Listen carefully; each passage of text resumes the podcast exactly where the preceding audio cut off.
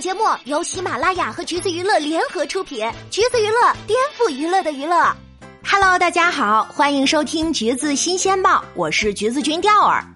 哎，这年头啊，热搜上看节目已经不是什么新鲜事儿了，甚至是连尚未播出的部分，只要把争议点剪出来，也能够喜提三条热搜。没错，钓儿说的呀，就是孟子义引起争议的片段。恭喜本周的演员请就位热搜 KPI 又超额完成了。首先呢，第二先花几秒钟给没有看下期预告的姐妹补一下课。在上周播出的《演员二》的预告里面，郭敬明毫不留情的痛批擅自改装的孟子义，甚至直白的表示：“我拍戏不要拍孟子义，你那个美就是网红脸。”最后还警告他：“你要是再随便乱改一个妆，就不要拍了。”说实话，作为一个看过孟子义出演的一年级的观众，第二看这段还是有点爽的，可算是有人制止他了。毕竟擅自改装这种情况，一年级里面就已经出现过一次了。在那期节目中呢，除了赵志伟和虞书欣扮演的男女主角之外，剩下的所有人都是配角和龙套，就连袁咏仪都点上了带黑毛的大志来扮丑作配。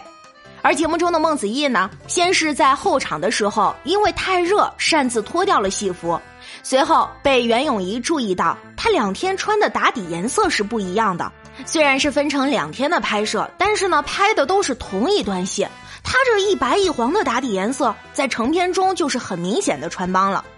袁咏仪在之前也是一再跟他们强调，要拍一个照片，保证两天的造型一致，不要穿帮。打底颜色不一样也就算了。把领子拢一拢，不露出来，问题也不大。可是结果，孟子义连两天的妆面都没有统一。第一天的妆容呢，相对比较邋遢，而且脸上还抹上了黑灰。结果呢，第二天直接就是韩式粗平眉，加上大黑美瞳，外加粗眼线和一张白净的小脸儿。知道的以为是他在演小偷，不知道的还以为是和鞠婧祎一起演女扮男装的算命先生呢。而孟子义对自己脸没有涂黑的解释是：小偷好像不用涂这么黑呀。好家伙，你这可只是脸黑不黑的问题啊，主要是不接戏呀。而且在被袁咏仪教育“你只是演员，不是导演，黑不黑不是你说了算”之后，孟子义又狡辩道：“今天没有人帮我做黑。”耿直的节目组立刻就一个回放自证清白：“是你自己不愿意的，我们可不背这个锅。”在之前，袁咏仪就有问过造型师有没有人不配合。造型师表示，孟子义可能不愿意弄得特别脏。没想到吧，人家其实心里门儿清呢，所以也导致直接给亮亮气的心脏病都快犯了。而最令观众不爽的，其实呢是孟子义知错也不改的态度。袁咏仪问他：“我强调两天造型一定要一致，你是没听到吗？”他的回答是：“上厕所去了，睡着了。”反正就是总有各种各样的理由来狡辩。别说亮亮这个暴脾气了，假设第二代这种学生，那可能家中就得常备速效救心丸了。当时看完这个节目，第二跟大部分观众一样，对孟子义的印象就是耍大牌、不真诚，还有大小姐脾气。再加上他这张总是被吐槽网红感的脸，不怎么样的演技加持，甭管他演什么角色，都是吐槽大于认可的。原本孟子义呢，可能是希望通过《陈情令》这部剧拯救一下自己的路人缘儿，结果先是陷入带资进组强加 BG 线的争议，愤怒的书粉当时直接将孟子义滚出《陈情令》剧组的话题刷出了三点七万的讨论量。剧播之后，又被大家发现古装剧他竟然还做着美甲，未免是有点太不敬业了。然而，孟子义本人虽然一直是争议缠身，但是资源却丝毫不受影响。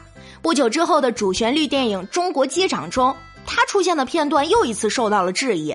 如果说他跟杜江的对手戏可以解释为是借他扮演的乘客角度解释双机长制度，那么后面的搭讪情节实在是让观众一头雾水。这下观众对于孟子义的印象更是跌到了谷底了。部分观众对他的反感到什么程度呢？《陈情令》中的温情下线之后，孟子义发了一条解释自己加戏传言的微博。结果评论区的网友们显然并不买账，都说他是在洗白。直到现在，即使是一条普普通通的绿洲营业微博，评论区也能激情开麦辱骂他。只有在他发疫情或者是其他国家大事相关的微博时，才会被这些网友们高抬贵手。但是人家也直接表示，这条放过你，下条再约。怎么说呢？这些反感他的人，在某种程度上来看，也是挺长情了。然而，我们再来看看这次的事儿，真的是他的问题吗？从他的解释来看，当时用自己的化妆师是因为人手不够，也是和节目组沟通之后的结果，并且妆造也是严格按照定妆卡来的，所以并不存在改妆的问题。而且化妆师给画皮改妆顾不上另一组的说法，也和之前的现场爆料对上了。和朋友一个月前的聊天记录也证实了他所言非虚。虽然这聊天记录里也是实打实的吐槽了郭敬明吧，当时的造型师本人也出来回应，自己及孟子义绝对没有擅自改妆法。可能就像孟子义自己说的吧，因为以前犯过的错，以至于观众对他所有的解释，永远第一反应都是不相信。甚至把之前《陈情令》剧组是因为他加戏才意外失火的谣言翻出来传播，他不得不又一次出面回应这件事儿。然而评论区还是又又又又不买账。虽然，但是不管他是加戏咖还是不敬业吧，这种人命关天的事儿还是不要随便扣帽子了。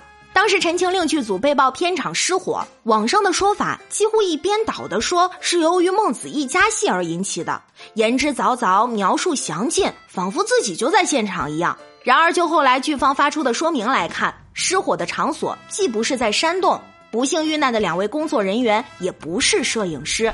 火灾当天的孟子义更是早已离组，人已经在苏州的剧组拍摄《我不是购物狂》。